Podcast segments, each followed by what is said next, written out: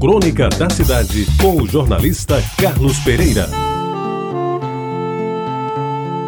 Amigos ouvintes da Retabajara, alguns jornais mais antigos fazem história e a transmitem através daquelas sessões de há 100 anos, há 50 anos e por aí vão.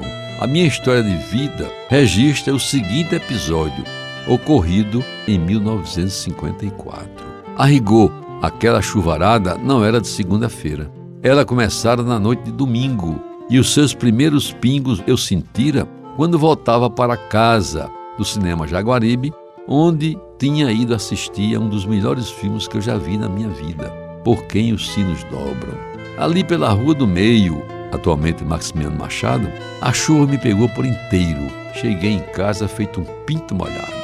Aquela segunda-feira, 4 de abril, amanheceu com a cidade meio desprevenida e inteiramente surpreendida pelo tamanho e pela intensidade daquele dilúvio. Choveu a noite inteirinha e lá em casa, sem laje nem forro, o jeito foi conviver com a situação de dormir com o barulho da goteira no telhado, os pingos caindo no ritmo intermitente, pertinho do espelho da minha cama. Estudava eu no liceu, fazia a quarta série ginasial e o meu horário escolar marcava aula de matemática para as sete da manhã das segundas-feiras.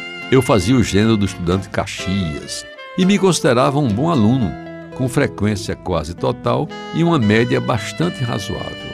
Achava-me um sujeito superior às chuvas e trovoadas quando tinha o dever de estudar. E foi nessa condição que, seis e meia da manhã, a cidade inundada, escura como se fosse de noite, debaixo de um guarda-chuva que não me livrava da chuva de vento que me molhava os ombros, as pernas e os pés. Aí eu seguia, ainda com sono, para assistir a aula de matemática do professor Severino Ramos Pimentel. Livrando as poças d'água maiores, mas com os sapatos encharcados, no meio da rua que era um rio só, cheguei enfim ao liceu.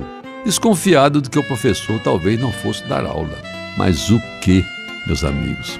Não só foi como ainda por cima inventou uma chamada oral, que pegou de surpresa os poucos gatos pingados e molhados que tiveram a coragem de enfrentar aquele dilúvio. Sem nenhuma cerimônia ou contemplação, começou a chamada pelo primeiro aluno presente na ordem da caderneta, que coincidentemente era o Degas aqui.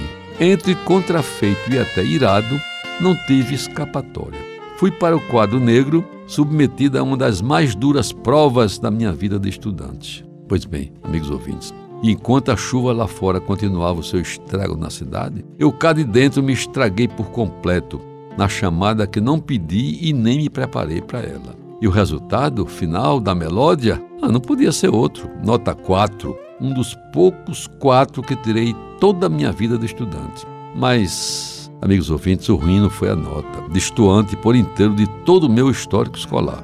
Pior mesmo foi a sentença proferida pelo saudoso professor Pimentel, que depois foi meu colega da escola de engenharia e meu amigo, ao me atribuir aquela nota. Disse-me ele somente o seguinte: Como hoje é 4 de 4 de 54 e você é da quarta série e o seu número é 4, dou-lhe nota 4. E estamos conversados. Você ouviu Crônica da Cidade com o jornalista Carlos Pereira.